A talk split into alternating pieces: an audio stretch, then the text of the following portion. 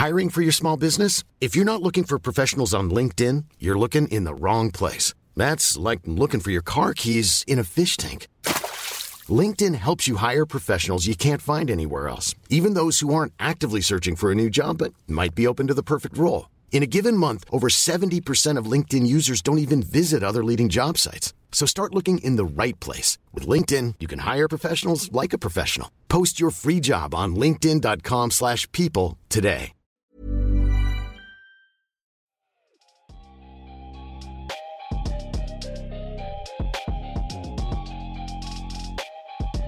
Salut à tous, c'est Ben, vous écoutez l'épisode 154 du podcast Dunk Hebdo. Au programme Le Magic d'Orlando, est-ce que la franchise va regoûter au playoff? Après 6 saisons de disette, on en parle avec Tom. Ça va Tom? Ouais, ça va et toi? Ça va très très bien Tom, et l'épisode 154, c'est parti. taking a few steps forward um, as an organization as a whole. You know, defensively, offensively, uh, we're playing well. So, you know, we got to just lock in here for these last games, uh, play our best basketball, and um, you know, see see what happens. Plus que trois petites victoires, c'est ce qui manque au Magic d'Orlando pour réaliser sa meilleure saison depuis 2011-2012 pour la première fois depuis cette saison. Et oui, Tom, ça fait longtemps. Orlando est dans la course au playoff à quelques matchs de la fin. Alors, Tom, comment tu juges cette saison d'Orlando? On va parler des playoffs plus tard dans l'épisode, mais comment tu juges d'abord ces, ces gros, cette soixante-dizaine de matchs d'Orlando? En gros, Orlando, quand, quand je regarde le profil d'Orlando, je me dis, tu peux, tu peux le voir dans deux sens. Soit tu te dis, putain, ils peuvent encore gagner la, la Southeast, ou tu te dis, ah ouais, ben la Southeast, elle est vraiment faible. Mais en gros, c'est une équipe qui est assez bizarre dans, dans le profil de ses victoires et ses défaites. C'est une équipe qui est capable de sortir de, de gros matchs face aux grosses équipes et qui peut aussi être un peu laxiste face aux petites équipes.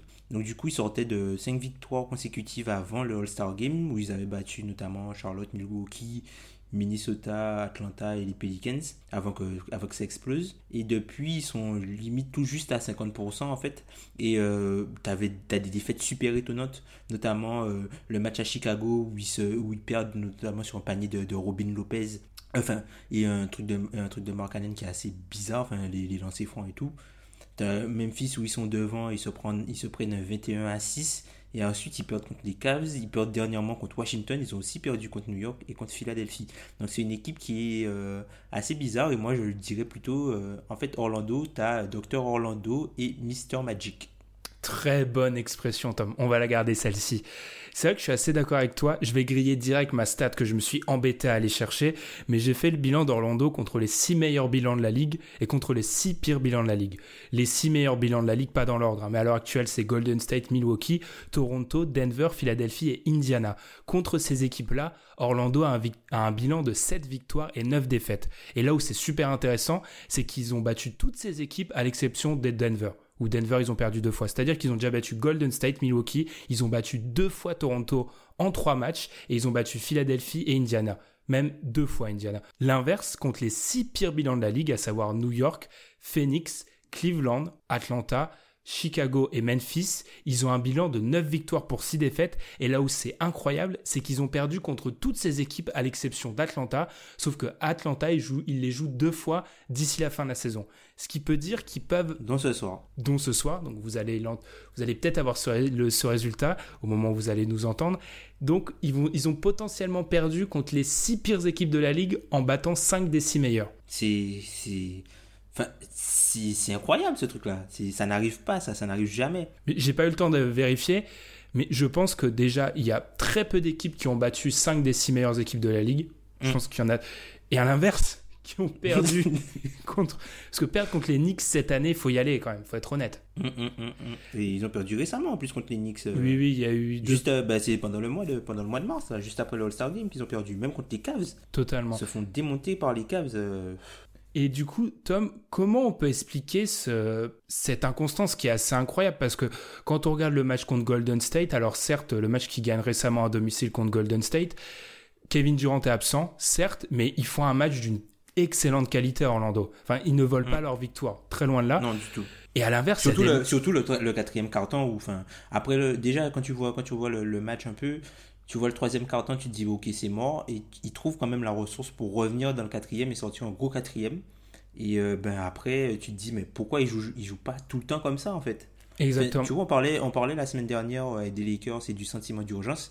Cette équipe-là, en fait, t'as pas le sentiment d'urgence, il peut être là d'un quart de temps à un autre. C'est bizarre. Ouais, ils sont vraiment ultra inconstants. Et j'écoutais une émission de radio avec leur, euh, leur GM John Heyman, qui, est, euh, qui était sur euh, la, la radio d'Orlando. Alors, pour être honnête, les radios d'équipe n'écoutaient jamais d'épisodes parce que c'est lisse. Enfin, c'est des employés de l'équipe qui font l'émission, donc forcément c'est lisse.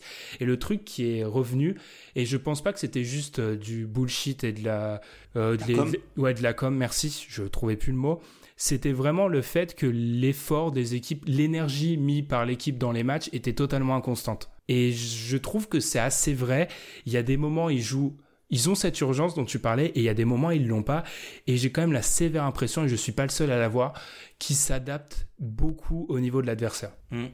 Après c'est vrai que c'est une équipe qui voilà Orlando c'est une équipe qui est pas forcément très regardée. Enfin même si on prend notre exemple, par exemple, le podcast euh, qu'on a sorti il y a deux semaines, on s'est rendu compte après en l'écoutant qu'on n'avait pas parlé d'Orlando et personne ne l'a remarqué, tu vois. Enfin, non, ça c'est fabuleux, ça. Ça, tu vois, c'est pas une équipe qui, euh, qui est forcément très suivie. Ils n'ont pas forcément ils ont pas forcément de matchs euh, non plus à la télévision nationale. Donc, ce qui se passe à Orlando, ben voilà, tu vois, si Vucevic il faisait ce qu'il faisait, par exemple, cette saison, je sais pas moi, par exemple aux Lakers ou ou dans une franchise beaucoup plus huppée, on en parlerait beaucoup plus. Alors que là, le gars, il fait une saison euh, qui est exceptionnelle par rapport à ses standards et par rapport à ce qu'il a déjà fait dans sa carrière.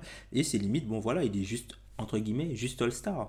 Et après, pour revenir sur le, côté inconstance dont tu parlais, je pense que c'est aussi lié euh, aux joueurs en fait qui composent un peu le corps d'Orlando.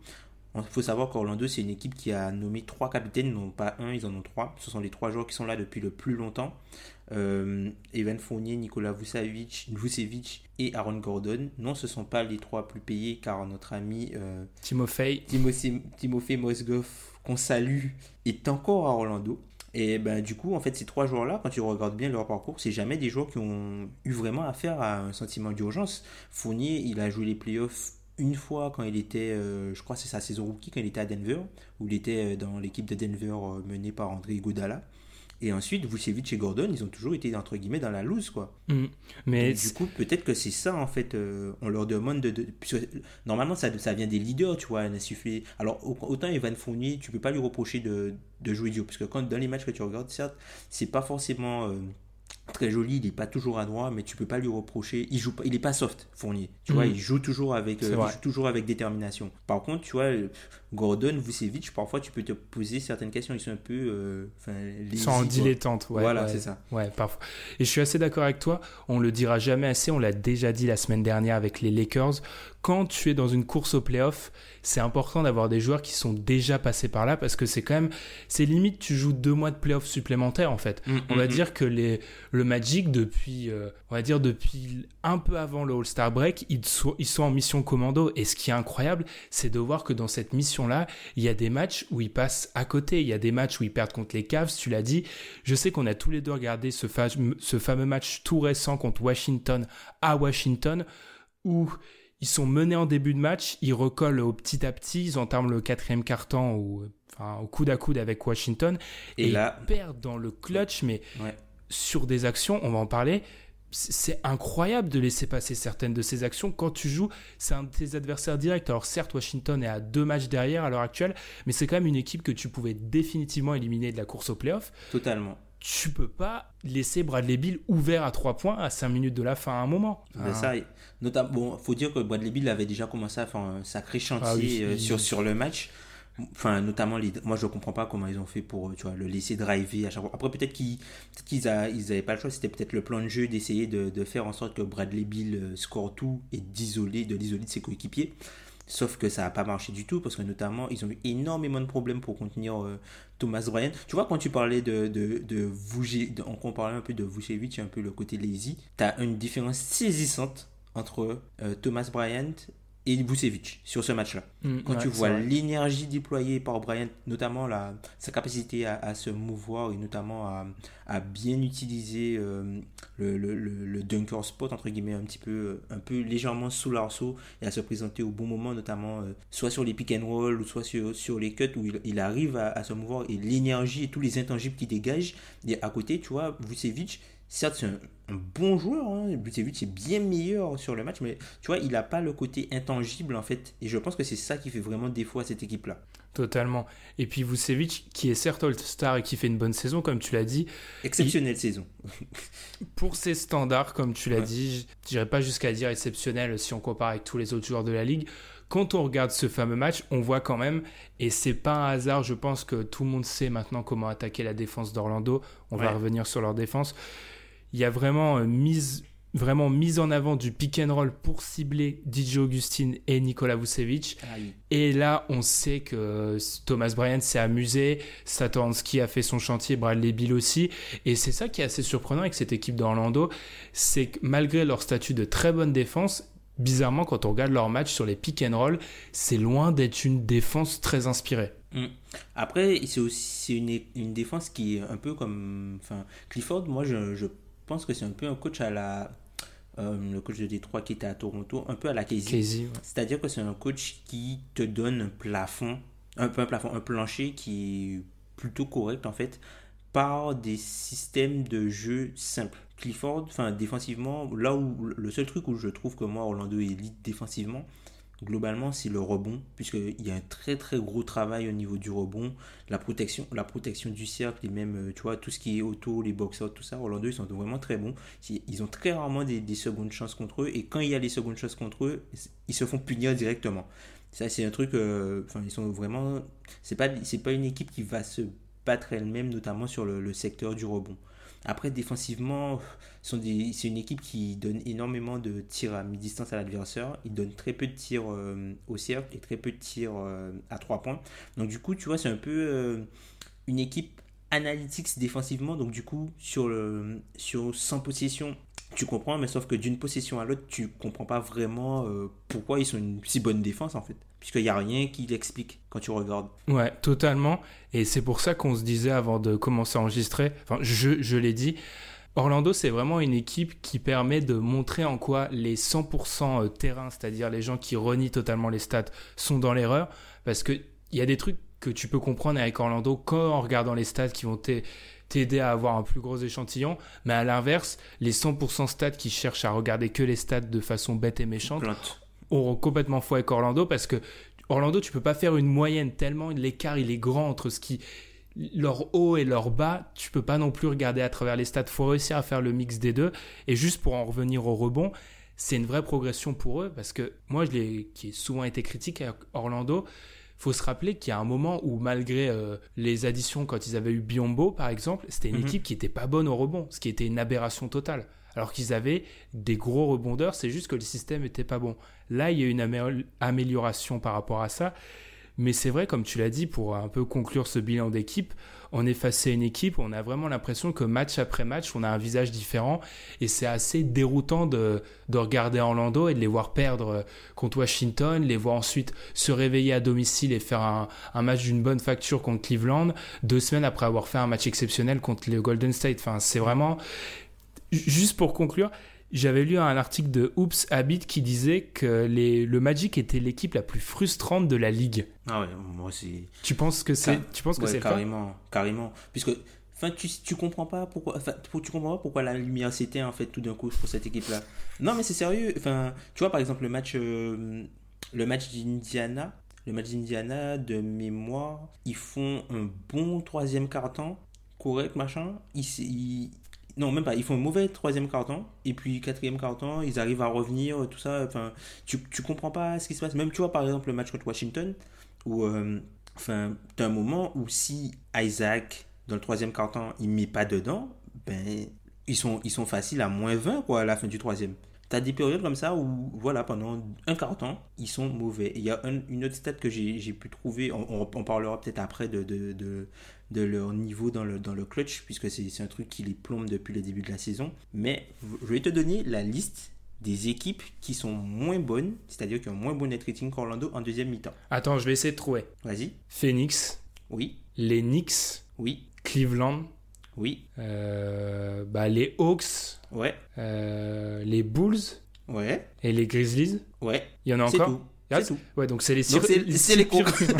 c'est le même groupe, d'accord. C'est les six Voilà. pires bilans. C'est les six pires bilans. Voilà, ce sont les seules équipes qui ont un moins bon net rating qu'Orlando en deuxième mi-temps. Sauf- que cette équipe- ces équipes-là elles jouent la loterie et Orlando joue les playoffs. Mais le truc par rapport à Orlando, c'est est-ce que toutes ces déficiences qu'on met en avant s'expliquent pas par le fait qu'on est face à une des rares équipes qui en 2019 se base sur sa défense et qui, à l'exception, enfin contrairement aux autres équipes qui se basent sur leur défense, ils n'ont pas de grands attaquants pour leur permettre d'avoir un niveau euh, décent en, attaque. Parce que j'ai l'impression qu'on est arrivé à un stade en NBA où quand tu te bases sur ta défense, avec les attaques qui deviennent de plus en plus folles, de plus en plus fortes et de surtout euh, malgré le fait qu'on a espacé moins de back-to-back, etc., il y a une dimension physique qui est de plus en plus présente. Ça devient très difficile de se baser sur la défense uniquement, quoi. Surtout quand on n'en a pas trop parlé, mais l'attaque d'Orlando, c'est vraiment, c'est très compliqué. Ouais. C'est Vucevic, euh, voilà, des pen touch, euh, voilà, beaucoup de ballons dans la raquette pour que c'est lui le hub offensif. Et après, euh, l'attaque s'organise là. Après, enfin, juste pour rajouter un petit peu de choses à ce que tu as dit, non seulement c'est une équipe qui se base sur sa défense, mais qui se base sur sa défense avec un pivot défensif très moyen. Là où les autres équipes qui se basent sur leur défense, si par exemple on peut prendre l'exemple de Utah ou même euh, l'exemple de, hum, Ok, ici, de Philadelphie. OKC et Philly, qui se basent sur de- des solides pivots défensifs. Ouais. C'est- C'est bizarre. Enfin, c'est pas que c'est bizarre, mais c'est pas le cocktail, euh, c'est pas le cocktail le plus euh, le plus logique. C'est ça qui est un peu euh, déroutant, Steve ouais. Clifford, voilà, qui lui a toujours euh, mis l'accent sur la défense et le système défensif partout où il est passé. Mm, C'est ça qui est très très déroutant avec, euh, avec Orlando, c'est que tu vois cette équipe avec un, un top 10 euh, dans le top 10 du rating défensif, puis après tu regardes leur match et tu te dis, alors sur cette phase-là ils sont pas très bons, sur cette phase-là non plus ils sont pas très bons. Oui, comment ils font pour être dans le top 10 en fait? C'est ça qui est, c'est une équipe extrêmement déroutante. Mm. On va peut-être passer à du un peu plus du cas par cas. Et j'aimerais bien qu'on parle d'Aaron Gordon pour la simple et bonne raison qu'en fait, je t'ai fait une comparaison en off et tu m'as dit tu dois absolument la répéter celle-ci. je te parlais d'Aaron Gordon et je t'ai dit j'ai l'impression qu'Aaron Gordon il joue comme Blake Griffin joue actuellement sans avoir eu la phase de Blake Griffin au début de sa carrière, c'est-à-dire très proche du panier, qui domine sur sa dimension physique. J'ai l'impression qu'il saute une étape Aaron Gordon et qu'il cherche déjà à être euh, plus sur le périmètre sans ja- jamais s'être vraiment trop approché du cercle. Bah, surtout qu'il est nettement moins bon. Ouais. C'est su- c'est surtout qu'il est nettement moins bon en fait. Après Aaron Gordon, tu vois, on l'a.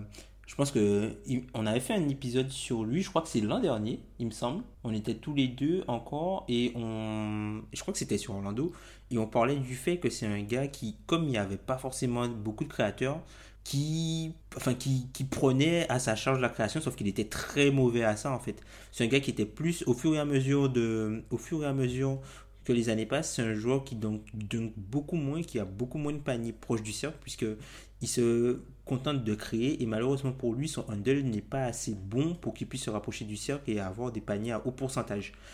Et malheureusement, plus lui, il aura des responsabilités offensives, moins bon sera l'offensive rating d'Orlando, et du coup, plombera l'attaque globalement de l'équipe. Mm. Mais je pense que maintenant, il est dans sa cinquième saison. On a compris maintenant que Ouais. ce rôle qu'on a voulu lui faire jouer de joueur qui porte un peu la balle, c'est peut-être trop tôt. On en a parlé aussi euh, avant d'enregistrer. Tu as dit que c'était trop tôt et je pense que je suis d'accord. À l'heure actuelle, c'est pas. Il faut pas le faire jouer ainsi. Il faudrait, dans l'idéal, qu'il soit euh, loin du ballon. Mais le problème, c'est qu'il y a un tel déficit de playmaker du Mm. côté d'Orlando qu'on est un petit peu forcé de lui donner la balle. Mm. C'est ça, et même, tu vois, même dans, son, dans son style de jeu, j'ai l'impression que c'est en fait. C'est un, un gars qui a un jeu d'intérieur, mais qui veut se forcer un peu à être un joueur de périmètre. Tu vois, notamment quand il, il fait- notamment par, par exemple sur le match contre Washington, où il y a pas mal de possessions off-screen pour lui, tu vois. Les, moi, moi ça m'a ça m'a troublé de voir, euh, voilà, le mec qui fait des, des sorties, des, il va prendre des, des catch and shoot en sortie d'écran, quoi. Moi, ça ça m'a troublé Ouais. de voir Gordon faire ça. Je m'attendais plus à voir, tu vois, le, le gros rollman finisseur, tout ça, mais il, il, il fait des- il joue un peu comme un, comme un extérieur. Après, je pense que pour son développement, c'est une bonne chose chose. Sauf que comme aujourd'hui, c'est pas un joueur qui est très efficace là-dessus, bah du coup, il plombe un peu l'équipe. Mais après, c'est le côté aussi difficile du, développement de joueur. C'est un joueur qui a toujours connu des coachs différents à chaque année où il était là. Donc, euh, il est à chaque fois utilisé dans des rôles différents. Et lui, il doit essayer de faire grandir son jeu, tu vois, pour euh, augmenter sa valeur et pour, euh, du coup, aller essayer de dépasser ses limites. Puisque, globalement, ce gars-là, s'il devient un playmaker moyen, c'est un potentiel All-Star. Ouais, oui, oui, totalement. Avec ses, ses, capacités défensives et en plus son aspect physique, il a tout. C'est juste que je pense qu'il aurait plus. Après, c'est tellement facile de dire ça, mais il aurait plus de facilité à développer ses qualités de playmaker si de base il y avait un premier playmaker installé et que lui serve juste de complément. Sans manquer de respect à DJ Augustine. DJ Augustine, voilà. C'est voilà, c'est notre meneur, euh, le meneur honnête, quoi. Le truc, euh, le, le Collison le mec qui fait fonctionner les trucs. Tu vois, par exemple, Gordon, moi, j'aurais vraiment aimé. Je, pense qu'il aurait vraiment gagné à être dans, tu vois, un peu à, un, endroit comme Portland. Mhm. Je pense que là, il on, verrait vraiment la pleine mesure de son talent. Ou Indiana. Indiana, ah, Indiana serait déjà mieux pour lui. Mais c'est pour ça, on en parlera quand on, va conclure l'épisode sur leur avenir. Mais iné inévitablement, et je sais que là, je rejoins les propos d'Alan que je salue ils vont devoir trouver un meneur un moment pour le développement même de leurs jeunes joueurs. Ça devient, c'est même plus possible à, à, ce moment-là. Enfin, on a l'impression aussi qu'Aaron Gordon, Aaron Gordon étant sa cinquième année NBA, le meilleur meneur qu'il a eu à côté de lui, c'est c'est DJ Augustine. DJ Augustine, oui. Bah, c'est ça. Hein. C'est quand même. Et il a eu du monde. Hein. Il a eu du monde. Hein. C'est quand même... cette saison, tu as du Jerian Grant, tu as du Isaiah Briscoe qui est honnête, mais c'est pas. Euh, voilà quoi. Mm. Et alors que DJ Augustine, voilà, c'est un backup meneur, tu vois. Mm, il a eu Elfried Payton. Euh, et là, il se tape MCW. Il va se taper MCW. qui a été ramené Michael Carter Williams pour la défense sur le, dans le 5 remplaçant, en croire les déclarations. voilà. Je dis juste ça comme ça. Euh, sur un autre, un autre petit bilan individuel, c'est peut-être pas le, logique de continuer par, par, avec lui dans la hiérarchie du groupe, mais j'aimerais bien qu'on parle de Jonathan Isaac parce que je sais que c'est un joueur que tu apprécies. Donc je vais te lancer sur lui. Il y a plein de joueurs que j'aime bien Orlando en plus. C'est ça. C'est pour ça que tu les mets tout le temps trop en fait. Iwundu, Iwundu en fait, l'Iwundu que tu m'avais volé euh, ah lors, de notre draft. Euh, Malvin Frazier aussi que j'aime pas j'aime bien Jarrell Martin ouais il y, a pas mal de joueurs d'Orlando que j'aime bien ben, par rapport à Isaac moi je trouve que c'est il est dans une étape logique de son développement enfin moi c'est c'est un gars que je trouve pour la NBA moderne vraiment très bon. Là où, là, là où, je pense qu'il y a son plafond, là où on verra euh, la limite de son potentiel, la limite de son plafond, c'est à quel moment il sera capable de, offensivement, pouvoir, capable de faire tout tout seul. C'est-à-dire qu'aujourd'hui, défensivement, c'est un gars qui est bon sur l'homme, qui est bon un peu dans la défense d'équipe, qui manque un peu de, de coffre physique pour pouvoir défendre de 1 à 5, puisqu'il a encore du mal. Euh, en gros, c'est un gars qui est beaucoup plus à l'aise aujourd'hui pour défendre le périmètre que pour défendre la raquette. Alors qu'à terme, je pense que c'est un gars qui pourrait être euh, très bon de 1 à 5. C'est un peu une version moderne d'un gars comme Kirilenko, tu vois, il est un petit peu moins costaud, mais c'est un peu le, joueur euh, touche à tout. Et euh, je pense que ça, en fait, ça a de la valeur d'avoir un joueur comme ça dans la construction de ton effectif, puisque tu peux lui permettre de faire ce qu'un autre joueur que tu auras dans l'effectif ne fait pas. En gros, tu vois, il a plusieurs cartes et en fonction des joueurs que tu peux, tu peux lui associer plein de types de joueurs différents. Et du coup, je trouve que ça, ça a vraiment une grosse valeur. C'est un peu ton joker euh, dans la construction d'équipe.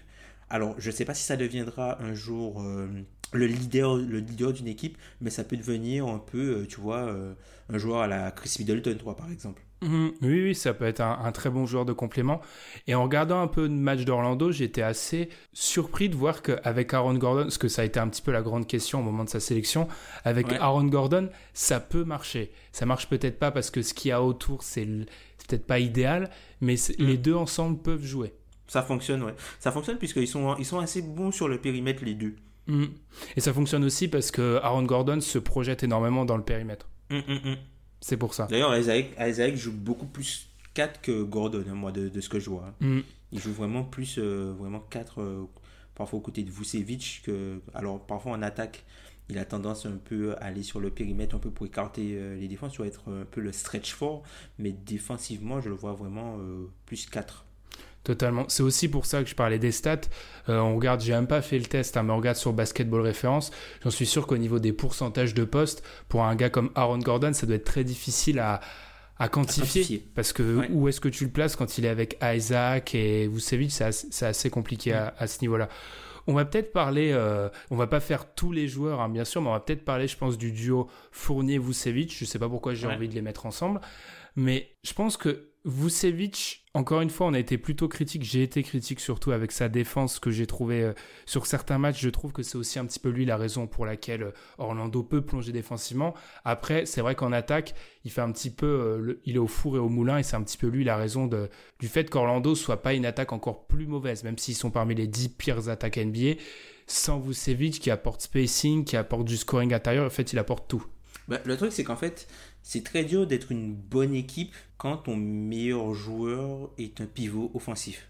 Alors oui, on va me sortir l'exemple Nikola Jokic, mais Nikola Jokic, c'est un pivot offensif qui est qui sur qui un standard exceptionnel. Enfin, si genre un joueur fait 80% euh, de ce que si un joueur a 80% du niveau de Vucevic dans ce qu'il fait, je pense que l'équipe ne sera pas aussi bonne parce que quand tu regardes par exemple le niveau d'un gars comme Towns offensivement et où sont, euh, où sont les, les, Wolves, tu te dis, ben ouais, ben c'est compliqué de gagner avec énormément avec un pivot offensif. Après, Vucevic, tu fait sa meilleure saison en carrière. Enfin, quand tu vas prendre euh, quelques stats avancées sur lui, notamment euh, sur son impact, c'est le quatrième pivot de la ligue au, à l'offensive rate plus minus. Il est huitième en défense. Ça, c'est probablement lié au rebond puisque quand il est sur le terrain, il y a un très haut euh, niveau de rebonding percentage pour l'équipe. Et il est deuxième au will plus minus derrière Jokic qui est encore invaincu à cette stat pour le, place de, pour le poste de pivot. Donc en gros, Vucevic, moi il y a un truc qui m'a surpris en fait dans son jeu. Je pensais le voir faire un petit peu plus de post-up, mais je trouve qu'il prend beaucoup de mi-distance en fait. Mm. Et c'est un truc qui me trouble. Il est beaucoup au large et il prend beaucoup de mi-distance. je suis d'accord. Mm. Après, c'est peut-être, tu vois, c'est peut-être pour avoir un, mini spacing entre guillemets, puisque voilà, les Gordon, Isaac, tout ça, ils ont besoin d'espace pour pénétrer, tu vois. Même, Fournier, qui, qui, est un bon driver, mais qui n'est pas forcément un, premier playmaker, a peut-être besoin de, décalage pour pouvoir faire la différence euh, sur euh, ses. Euh, sur ses adversaires pour après euh, apporter pénétrer apporter un peu de, de, gravité et débloquer un peu son jeu. Donc peut-être que c'est systématiquement, c'est peut-être un, truc de système en fait euh, qui soit là, mais je trouve qu'il prend vraiment pas mal de, de, de distance. Je pensais le voir un petit peu jouer plus près du panier. Oui, oui, oui, non, mais je pense que c'est totalement, en fait, tu as répondu à ta propre question. Je pense que c'est par euh, nécessité et que souvent, enfin, quand ils jouent avec ce, leur 5 de leur 5 principal, donc qui à côté de Augustine Fournier, Gordon Isaac. Dans les matchs où Gordon mais pas forcément externe, bah t'es un petit peu obligé d'avoir Vucevic pour créer ce spacing et c'est aussi parce qu'il est à l'aise à ce niveau-là. Ça permet de créer des espaces parce que tous les pivots ne sont pas taillés pour ressortir, même si il y en a de plus en plus. Donc je pense que c'est une nécessité. Je, je pense même que c'est un petit peu dans l'intérêt d'Orlando de jouer comme ça. Ah, peut-être. Hein. Moi, je, moi, ça, ça fonctionne. Moi, offensivement, je vois plus d'intérêt à ça que de. Parce que si tu commences à placer Vucevic euh, dos, enfin, sur du post-up, euh, alors déjà autour, qui pour assurer du mouvement? Parce que qui derrière la ligne à trois points? Enfin oui, il y aurait Augustine Fournier, mais après c'est un petit peu l'embouteillage. Ça me paraît assez logique. Mmh. C'est un joueur qui a quand même un bon jeu de passe, pas forcément du post-up uniquement pour scorer, mais tu vois un peu de post-up pour, euh, pour créer, enfin, pour provoquer un peu de fautes, puisque Orlando, c'est une équipe qui provoque énormément, énormément de fautes. Et puis, je pense que ça les aiderait un peu, tu vois, notamment dans, dans les fins de match, puisque Orlando, cette saison, est une très mauvaise équipe dans le clutch. Après, ça, quand on regarde Vucevic, c'est un des joueurs avec lequel, après DJ Augustine, parmi les joueurs qui ont des minutes significatives, c'est avec lui que l'attaque est la, est la plus, inspirée. Et aussi la meilleure statistiquement. Donc, ça veut aussi dire que le joueur a de l'impact et je pense que ça, comme tu l'as dit, il y a des petites raisons qui pourraient nous amener à croire que ça pourrait être bien de le mettre post-up, mais j'ai l'impression que le, le spacing d'Orlando tient tellement à rien, avoir ce, cette mm. petite assurance mm, mm. de, de Vucevic euh, externe, ça peut être pas mal pour eux. Puis même au niveau de la fluidité, tu vois, de l'attaque, est-ce qu'il y a assez des bons passeurs pour même si Vucevic, tu vois, ressort, faire ressortir le ballon Est-ce qu'ils ont euh, des joueurs dans leur 5 assez inspirés pour pouvoir faire payer euh, Ouais. Ouais, je comprends. Par exemple, une, faire payer une prise à deux ou un truc comme ça, faire payer l'adversaire pour, euh, pour enfin donner quelque chose pour se faire battre quoi. Surtout que ouais, c'est vrai que ça peut Ouais. Surtout qu'en plus, tu rajoutes le fait que, si, prenons cet exemple-là, hein, comme tu l'as dit, faire payer une prise à deux, euh, si le joueur en question pour qui on ressort, c'est pas DJ Augustine, ben, tous les autres, ils sont à moins de 35% à 3 points. Ouais, c'est ça. Donc, il te faut. Et euh, c'est ça. Ça aussi, c'est quelque chose qui, qui, pose problème, notamment dans le clutch puisque généralement, enfin, généralement en fin de match, moi il y a un truc, tu as parlé un peu du, combo Fournier-Vucevic, en fin de match, moi j'ai vraiment l'impression que c'est Ivan Fournier, en fait le go-to player, c'est pas Vucevic. Après peut-être que c'est euh, peut-être que c'est parce qu'en fait quand tu es un intérieur, c'est plus difficile en fait d'avoir le ballon dans une bonne position, donc du coup c'est plus compliqué d'aller chercher Vucevic puisque les équipes se préparent à ce qu'ils entre guillemets reçoivent le ballon. Mais tu vois, le fait de. Moi, je trouve qu'il y a énormément de responsabilités euh, en fin de match dans les mains d'Evan Fournier. Et c'est malheureusement pour Orlando, pour le meilleur et pour le pire. Donc, parfois c'est très bien. Il y a des matchs où il, sort, il, les fait littéralement gagner les matchs. Il y a des matchs où c'est un petit peu plus compliqué, quand, par exemple, notamment quand il y a des, des, oppositions un petit peu plus fortes, où il n'arrive pas vraiment à trouver euh, son beau shoot, ou euh, des matchs où il n'est pas à droite, parce que ce sont des matchs où ben, ça peut arriver, quoi. surtout avec un gars qui a un jeu un petit peu à risque comme ça, un jeu de temps percussion ben du coup c'est devoir tout miser en fait sur euh, de l'ISO Fournier entre guillemets ou, ou miser tout sur le fait qu'Evan Fournier arrive à faire la différence pendant 82 matchs en fin de match ça c'est compliqué en fait et du coup c'est aussi, je pense, lié à leurs difficultés dans le, dans le clutch. Ouais, totalement. je pense que tout simplement, le choix fourni, il est assez simple. C'est le seul joueur, seul joueur, déjà extérieur, comme tu l'as dit, capable de scorer avec un petit peu de base de playmaking. Et enfin, c'est un petit peu le meilleur alliage qu'ils ont à offrir. C'est tout simplement ça. C'est un choix, je pense, par défaut. Ce qu'il faut rappeler, comme tu l'as dit, c'est vrai qu'il a un jeu à Rix. C'est pas le joueur le plus adroit en termes de pourcentage de tir, il doit être un petit peu au-dessus des 42%, donc c'est pas non plus une assurance au niveau du shoot. C'est un joueur de 1 contre 1 qui se respecte, mais loin d'être parfait. Donc c'est pas pas l'élite quoi. C'est pas, l'élite, c'est pas c'est pas le joueur que tu souhaites voir mener ton équipe sur une fin de match. Logiquement. Ouais, c'est ça. après, comme tu as dit, il n'y a, pas vraiment, y a pas vraiment de solution euh, alternative, puisque après, en, termes de playmaker, tu as quoi? Tu as DJ Augustine, mais DJ Augustine, il est plus dans de la création pour les autres. Mm. T'as as, Terence Ross, mais Terence Ross, je préfère donner le ballon à Evan Fournier qu'à Terence Ross. personnellement, pour, pour une création en fin de match, je préfère plus faire ça. Et puis euh, après, en termes d'extérieur, ils sont très limités. Il n'y a, a, plus rien d'autre. Sinon, c'est quoi de, de l'ISO Gordon? Ouais, c'est vraiment ultra limité. On va peut-être mm. revenir, euh, avant d'enchaîner sur euh, les playoffs, on va peut-être revenir si tu as envie de parler d'un ou deux autres joueurs. Je sais qu'on peut peut-être parler vite fait de, de Mobamba qui est donc absent actuellement. Il a joué 47 mm. matchs. Il a eu une intégration un petit peu difficile.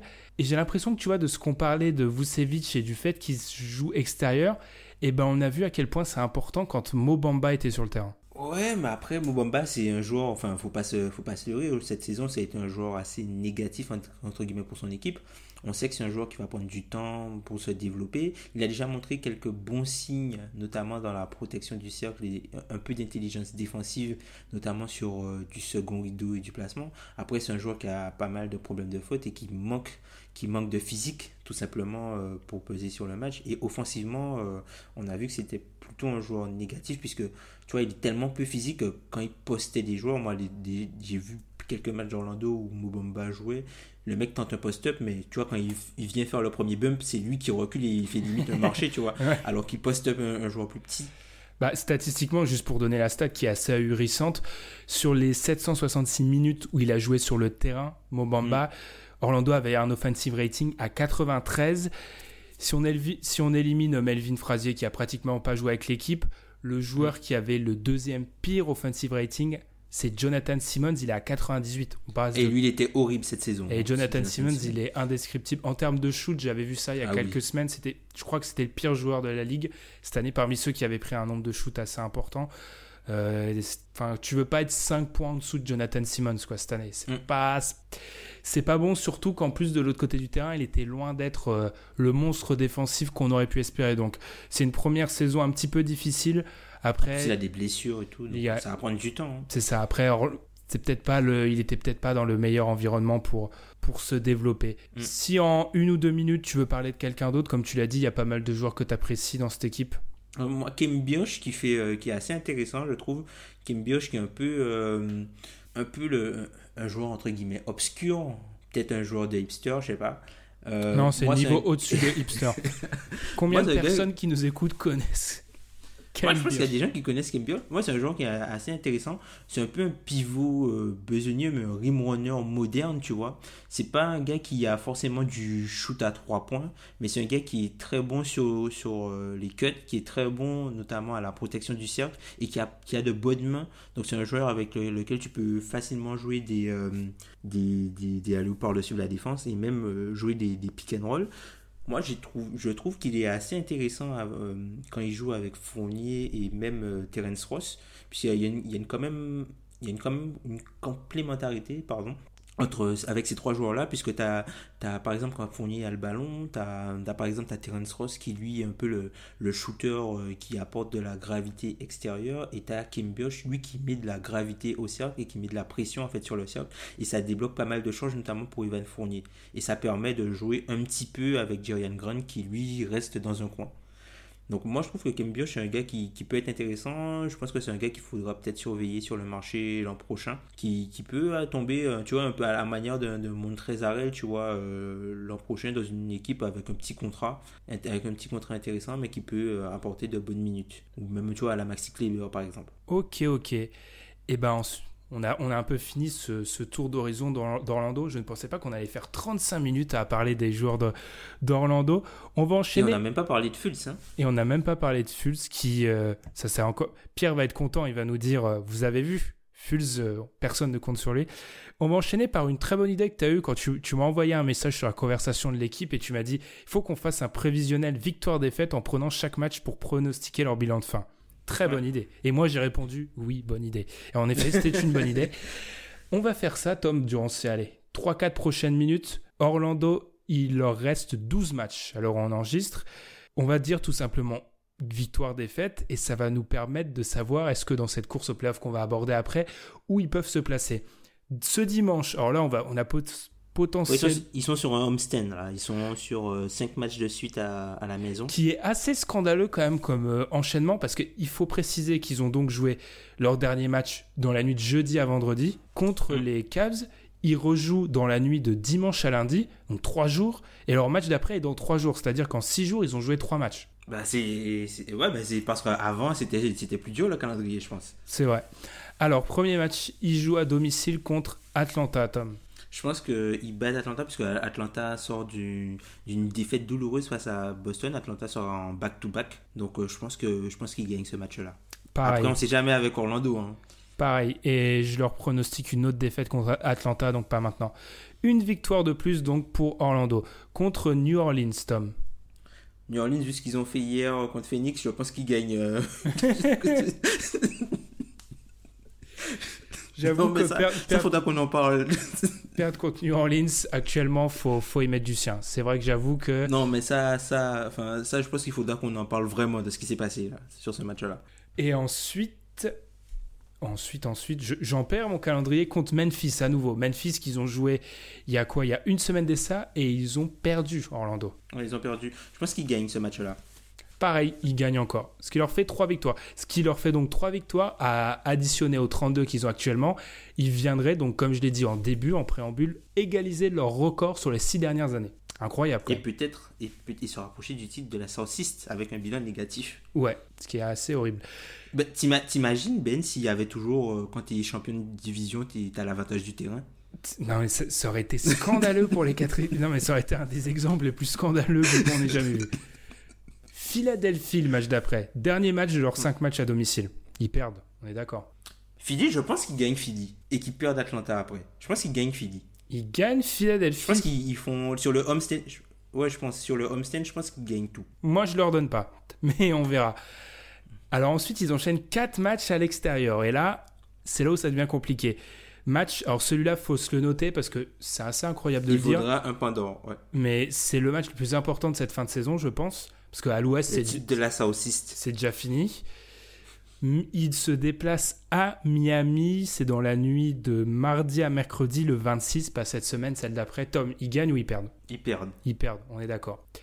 Ils enchaînent. Deux jours après, ils vont à Détroit. Ils perdent pour moi aussi. Moi, je pense qu'ils gagnent à Détroit. Tu leur donnes pas mal de matchs, hein. Parce que là, pour l'instant, tu leur en donnes, tu leur en donnes Six. 5 sur 7. 5, 5 sur 7 pour l'instant. ouais. Pas mal.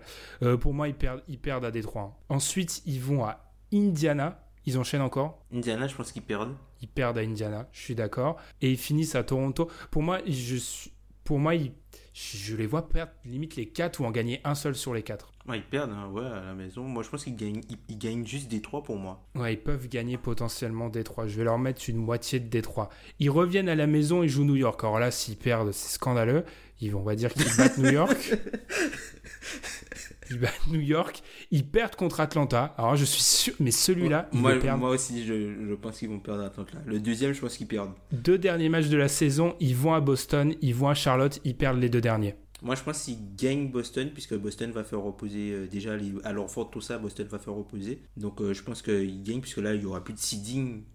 Donc, ce sera vraiment du repos pour les, les- les joueurs, entre guillemets, âgés. Donc, je pense qu'ils battent Boston et qu'ils perdent à Charlotte pour la dernière de Kemba. Mais qu'ils vont quand même en playoff. Ouais, c'est ça. Parce que là, donc si je prends tes, tes pronostics à toi, tu leur en donnes 1, 2, 3, 4, 5, 6, 7. 7, ce qui les met à 39. 7 sur 12. 7 sur 12, c'est assez énorme, sachant qu'on parle d'Orlando. Ça, m'impressionne que tu leur en donnes autant. Euh, moi, je leur en donne... Je leur en donne 2 de moins, je crois. Ce qui les met à 37... Oh là, les playoffs à 37 victoires, ça c'est quand même fabuleux. Alors Tom, maintenant qu'on a fait ces petits comptes d'apothicaire, rappelons la situation à l'Est, à l'heure où on enregistre. Alors on est d'accord pour dire que les 5 premiers, de toute façon, c'est acquis. Euh, ensuite, Détroit. Est-ce que tu penses que Détroit est en danger ou Détroit est déjà en playoff? Pour moi, ils y sont. Moi, je trouve que Détroit est moins en danger que les Nets. On va enchaîner par les Nets. Et là, il faut rendre à César ce qui lui appartient. Alan, qui est à peu près depuis. D'ailleurs, parenthèse, Alan, je ne l'ai pas dit la semaine dernière, mais bravo à lui parce que si vous avez eu des épisodes continuellement ces dernières semaines, c'est grâce à lui. Parce qu'il a fait un gros travail de sap dans l'ombre, parce que moi, j'étais pratiquement pas présent. Donc, bravo à lui. Je referme la parenthèse. Merci le JM. Parenthèse fermée. Il nous, il nous dit quand même depuis des mois que les Nets vont se prendre un mur ouais. sur la fin de la saison. Et je suis en train de me dire qu'il est quand même pas loin d'avoir raison, là, vu ce qui est en train de se passer. Mhm. Ils sont qu'à, ils sont qu'à deux matchs et demi de Miami et ils sont à trois matchs et demi d'Orlando, sachant que eux, leur fin de saison, elle est terrible. Dantesque, ouais. Franchement, je sais pas s'ils les font vraiment. Je suis vraiment. Enfin, tu vois, il y a, y a quelques semaines, j'étais assez optimiste sur leur fin de calendrier. Je me suis dit, euh, tu vois, le, le fait qu'ils aient pas mal de matchs difficiles enchaînés, ça va justement, avec le retour de Caris Levert, tu vois, ça va peut-être générer un, tu vois, un, doux ordail, quoi. Et euh, du coup, l'équipe va se mettre au diapason pour la saison prochaine, mais ça n'a pas l'air d'être le scénario qui est en train de se passer. Et euh, enfin, le, retour de Levert n'a pas, pas eu le boost escompté, euh, tu vois, à mon sens. Donc, je pense qu'ils sont en danger. hein. Et si je devais me mouiller, aujourd'hui, je ne les mettrais pas. Je suis plutôt d'accord. En fait, moi, je fonctionne par élimination. Miami, j'ai l'impression que tous les ans, ils nous font ce run en fin de saison où on sait pas trop comment ils y arrivent. Ouais, ils gagnent des matchs. Donc Miami, j'ai tendance à les mettre dedans, ce qui laisse une place pour. N'oublions pas Charlotte. hein. Charlotte qui a le même bilan qu'Orlando, qui a en termes de victoire-défaite et au, enfin le même Quasiment. même ouais. bilan d'Orlando, c'est juste qu'ils ont joué en fait, ils ont joué deux matchs de moins Mm. et ils ont une défaite, une victoire de moins. Je pense que c'est fini pour Washington, donc ça se joue entre Brooklyn et Et Orlando. encore, c'est pas, c'est pas dit hein, que c'est fini pour Washington. Ils sont quand même à, ils sont à trois matchs de. C'est qu'en fait, il y a trop de monde au-dessus d'eux, moi j'ai l'impression. Ouais, c'est vrai, il faut passer les. Ouais, c'est vrai. Il y a trop de monde à passer. mais j'aurais. Ah, c'est compliqué. Parce que Charlotte, je vois bien quand même, le... ils ont une fin de calendrier assez compliquée, mais ils ont un gros avantage dont on n'a pas parlé, c'est qu'ils ont un bilan assez excellent contre leur- les équipes de leur division. Ils sont à 10-4 contre les équipes de leur division. Tu peux nous rappeler les équipes de la division Non, Ben elles, elles sont pas bonnes, mais tu vas les jouer en fin de saison. Donc Ouais, c'est vrai. c'est le. Surtout que c'était tes principaux adversaires. Moi, aussi, mais j'ai beaucoup de mal à faire confiance à Charlotte. hein. Moi, c'est un petit peu ce baroud d'honneur Kemba, on sait pas trop ce qui se passe. Kemba Tipeee. Ouais. Genre, tu prendrais, tu les prendrais, genre, tu leur donnes le dernier spot, quoi. Voilà, j'en ai aucune idée. Genre, devant les Nets, de- genre devant les Nets, quoi. Puis en si, pour toi, Miami, c'est un lock, entre guillemets. Bah, c'est dingue alors qu'ils sont quand même. euh, eux aussi ont une grosse fin de saison, mais j'ai quand même l'impression que. Ils, en fait, ils font ça tous les ans. Et j'ai du mal à. Moi, vous commencez à me connaître, hein, les gens qui nous écoutent depuis pas mal de temps. Quand il y a un phénomène qui se répète souvent, j'ai tendance à aller dans ce sens-là. Moi, Miami, tu vois, je les avais pas mis, euh, je les avais pas mis en playoff en début de saison. Et là, je me rends compte peut-être. J'aurais pu me dire que ouais, peut-être que j'ai raison, mais là, depuis que Spolstra a fait les ajust, quelques ajustements, notamment en, virant Whiteside du, du 5 majeur, l'équipe est sur une meilleure dynamique puisque Whiteside est en train de tuer les bancs NBA. Pour un gars qui aime faire des contres et manger des rebonds et mettre des points faciles, ben, quand tu joues contre les bancs, c'est beaucoup plus simple. Et du coup, euh, je me dis qu'ils vont peut-être y aller. Et du coup, je pense que le Magic sauterait peut-être euh, les Nets. Quoi. Mhm.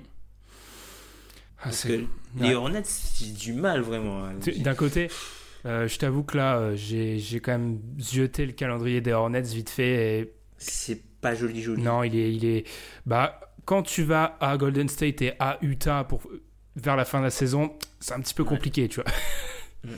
Mais après, le truc, le truc qui, qui, peut être bizarre et qui peut. Tu vois, j'ai essayé de faire euh, en fonction du, du, de la force du calendrier. Et Orlando a le calendrier le plus simple. Entre, si tu prends par exemple Charlotte et. Euh, si tu prends Charlotte et Miami, Orlando a le calendrier le plus simple. Le souci, c'est qu'ils sont, ils sont mauvais contre les mauvaises équipes. et, et, puis la force du calendrier, tu vois, à ce moment-là de la saison, la force du calendrier te dira que c'est mieux de jouer. Euh, c'est mieux de jouer Atlanta que les Lakers, sauf qu'en réalité, à l'instant, c'est mieux de jouer les Lakers, les Lakers. qu'Atlanta. tu vois. Donc, euh, j'aurais tendance. Pour moi, ça va. Allez, je vais donner Orlando parce qu'après avoir. Non C'est incroyable ça. c'est incroyable, Tom. Mais il y a quand même trois matchs et demi, hein, les, les Nets. Hein. Ah, c'est dingue. C'est vraiment la course au, moins mauvais. Je vais donner, je vais donner Miami. Je vais donner Miami Brooklyn. Et non, je ne vais pas donner à Orlando. Parce que. Brooklyn, ils peuvent perdre 7 de suite. Hein. Alors là, c'est vraiment la, fin de, du sprint final, mais Orlando, ça fait quand même un mois qu'ils sont censés être, en, sprint final. Durant ce dernier mois, ils ont donc perdu. On a déjà fait la liste. Encore une fois, je l'ai dit il y a deux secondes de ça, j'ai du mal à aller contre ce qui se répète. Et ce qui se répète, c'est que Orlando, ils échouent tous les ans, échouent. Désolé pour les fans d'Orlando. Donc je vais pas aller contre ça. Mais je pense que n'hésitez pas à nous dire sur les réseaux sociaux qui vous voyez du coup conclure cette, euh, cette place, euh, conclure, finir, finir euh, dans les 7-8, 6-7-8 même d'ailleurs, même si je pense que 6 des 3 c'est plutôt bien parti, à l'Est. Tom, si on part du principe que Orlando y arrive et qui me font mentir, moi la mauvaise langue habituelle sur le Magic, j'ai tendance à dire que par contre en playoff c'est une équipe assez dangereuse. Hum, hum, hum. Je pense que ça peut être une équipe assez dangereuse, par exemple pour Philly, notamment sur euh, la défense d'un gars comme Ben Simmons et aussi la, défense de, sur les extérieurs, genre la JJ Reddick. ils ont du monde à envoyer sur les ailiers, tu vois, les Gordon, les, Isaac. Bon, certes, c'est pas du même calibre que ce qu'il y a euh, au niveau de Philadelphie, mais je pense que ça peut, être, ça peut poser quelques problèmes. Je pense que ça, va être une, ça peut être un match-up aussi compliqué pour euh, une équipe comme Indiana, où Indiana aussi se base sur le fait de de prendre entre guillemets un maximum de shoot ouverts, énormément de shoot à mi-distance et tout ça. Donc je pense que tu vois sur euh, c'est plus c'est plus dans leur style de jeu et ils ont déjà eu un peu ils ont déjà eu un peu de succès face à Indiana. Après je pense que tu vois les les Boston, euh, Toronto, euh, Milwaukee, je pense que c'est à éviter. Même s'ils les ont battus, je pense que Milwaukee, c'est à éviter. Je pense que, tu vois, par, par rapport à Toronto, il y a déjà eu deux fois où ils, ils les ont battus. Et j'avoue que je trouve que c'est pas un bon mariage pour Toronto. Alors que sur le papier, je pense pas que ce soit le match-up le plus embêtant. Ouais. Ça te convainc pas, je sais, mais moi j'avoue que j'aimerais bien plutôt pour les Toronto de tomber sur Détroit, qui est une équipe dont on sait les limites et qui peut très vite tomber. Ah oui, oui. Moi de toute façon, j'annonce un en dehors du 5, Orlando, on les a critiqués, c'est le pire match-up possible. Parce que on l'a dit, quand ils sont dedans, ils sont très très chiants à jouer. Euh, Détroit, bah, on connaît Détroit. À Détroit, tu joues un bon small ball contre eux. Euh, ils battent pas les grosses équipes, tu sais ce qui va se passer. Brooklyn, ils sont bien gentils, ils ont un jeu analytique, on sait comment les battre. Euh, Miami, on sait qu'arriver à un certain moment, avoir une tripotée de role player, c'est utile, mais, mais ça les, ça C'est limite aussi. C'est assez limite. Kemba en playoff, on sait que tu pourras le cibler assez facilement défensivement. Ouais, et puis ils peuvent pas. Enfin, même si. Tu vois, pour jouer petit, ça va être compliqué. je pense qu'il n'y a pas assez de joueurs euh, en qui tu peux avoir confiance au côté de Kemba, en fait. C'est ça, Parce qu'à partir du moment où tu, lui, tu lui fais le traitement qu'ont eu, euh, par exemple, Lillard et McCollum la saison dernière, si ils ont ce traitement-là, ben, les Hornets, ça va vite fait déchanter. Hein. Mmh, ouais, totalement. Eh ben, je pense qu'on va, on va conclure comme ça, Tom, à part si tu as quelque chose à rajouter. Non, non, non, pas, pas grand chose, mis à part euh, que. Ben, j'espère, j'espère qu'Orlando est en playoff. Hein, écoute, hein. à chaque fois, euh, à chaque fois, chaque fois tu les mets un jour, ils vont réussir quand même.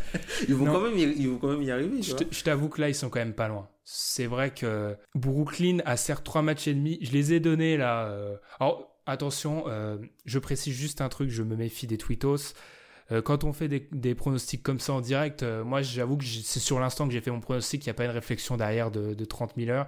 Ça se trouve, dans 3 heures en montant l'épisode, je me ferai Ah non, mais j'aurais dû mettre Orlando. Bref, juste pour dire que Orlando est quand même pas loin, tu vois. Pour que moi, j'hésite à les mettre, c'est qu'ils sont vraiment pas loin. c'est qu'ils sont, pas loin. C'est qu'ils sont pas loin. C'est qu'ils sont vraiment pas loin. Mm. C'est que euh, si ils font, j'aime bien l'expression américaine, take care of business, tu vois. S'ils font le taf, ils y sont. Ils y sont, ouais. Le problème. pour toi, pour toi qu'est-ce qui se. Si Orlando va en playoff avec les matchs euh, qu'on a dit, pour toi, c'est dû à quoi? Ce sera plus dû aux adversaires qui se sont totalement effondrés, de type euh, ah mais totalement ou c'est eux qui ont trouvé quelque chose totalement. Mais déjà ils sont pas censés se battre pour ce, ce strapontin là parce qu'il est censé avoir une équipe qui s'appelle Washington qui est censé être en playoff. dans, dans, une NBA normale, c'est Washington est en playoff. Et, et on se bat pour le 8 et pas 7-8. Déjà. Washington n'est pas forcément Washington n'est pas meilleur sans John Wall. Enfin, le ils sont moins ils sont moins décevants mais ils sont pas meilleurs sans John Wall. Ouais. Mais, enfin pour moi en tout cas. Oui, mais c'est vrai que là, euh, si on prend nos, nos, pronostics de fin de saison, on est sur du 39, du 37 victoires.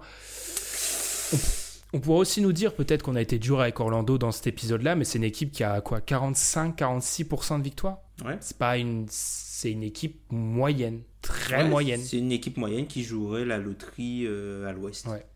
Et bien quoi, bien la loterie quoi. C'est-à-dire mm, à mm, aucun mm. moment être dans la course au playoff.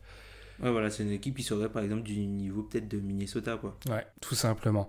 Et eh ben là-dessus, je pense qu'on va conclure cet épisode numéro 154. Une nouvelle fois, on réussira à, tenir le nouveau, le, le, nouveau format. Le nouveau format. Ouh là là là là, Tom, c'est trop beau. Je me demande combien de temps ça va tenir peut-être pas trop longtemps, mais c'est tant qu'on est qu'à tant qu'on est qu'à deux, peut-être qu'on s'y tiendra. Ouais. Qu'on sera à 3-4, euh, ça va être plus compliqué. Ça va être beaucoup beaucoup plus compliqué. Du coup, on vous on vous rappelle de nous suivre sur les réseaux sociaux comme Facebook ou Twitter, aussi sur les plateformes où vous nous écoutez, Spotify, Podcast Addict, Apple Podcast, etc. N'hésitez pas à lâcher des petites étoiles sur iTunes slash Apple Podcast. Je sais jamais le nom que ça, ça change tout le temps. Euh, ça nous fait toujours plaisir, ça nous aide aussi à conquérir de nouveaux auditeurs. On va être de retour sur YouTube. On a fait une petite pause. On est de retour. Vous inquiétez pas. On a, c'est comme je l'ai dit, on avait, on a eu des semaines où c'est un petit exploit qu'il y a eu des épisodes, sachant que et moi, en grande partie, j'étais assez absent. Donc, euh, merci encore une fois, Alan. Et on est de retour sur YouTube. Tout rentre à la normale. Du coup, Tom, je te souhaite une bonne fin de saison. Pas trop déprimante avec Memphis, j'espère. Un peu. Un peu. Bon, bah, on va vite conclure. On va vite conclure l'épisode, du coup. Et nous, on vous souhaite une bonne semaine. Salut. Salut.